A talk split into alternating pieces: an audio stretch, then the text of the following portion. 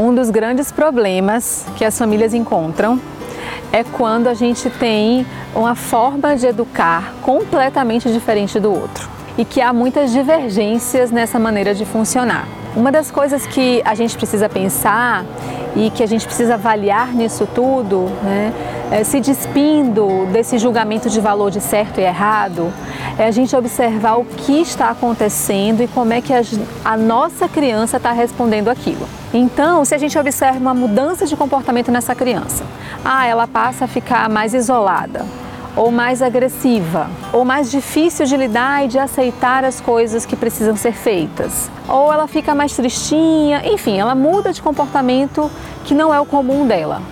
Então, isso precisa ter uma atenção e a gente precisa olhar novamente para a forma com que a gente está interagindo e transformar essas interações. A gente pode mudar né, se a gente observar que é necessário que isso aconteça, né? tanto o pai quanto a mãe de um lado ou do outro. Então vamos imaginar que seja uma criança que está com muitos medos, né? Uh, um medo, por exemplo, de dormir sozinho.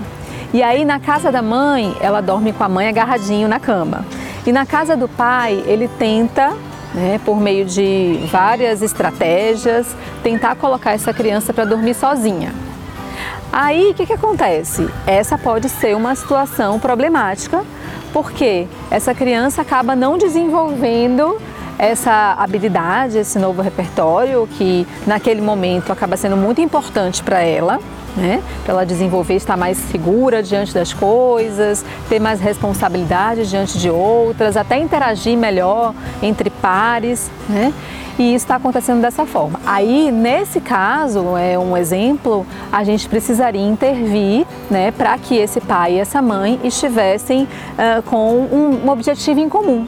Uma das coisas que eu sempre falo quando eu tenho sessões assim com pais e mães juntos e que podem estar separados, enfim, né? É que a gente tem as nossas divergências, vocês dois, quanto casal, têm as divergências de vocês, mas uma das coisas que nos faz estar aqui juntos nesse momento é que vocês estão no mesmo barco em direção ao que é melhor para o filho de vocês. E nesse sentido, a gente vai precisar se alinhar, transformar as nossas ações em ações conjuntas, em direção a um mesmo lugar. Então, uh, independente dessas divergências de casal, marido ou ex-marido, mulher ou ex-mulher, vocês continuam sendo pai e mãe dessa criança. E eu tenho certeza que vocês querem o melhor para elas.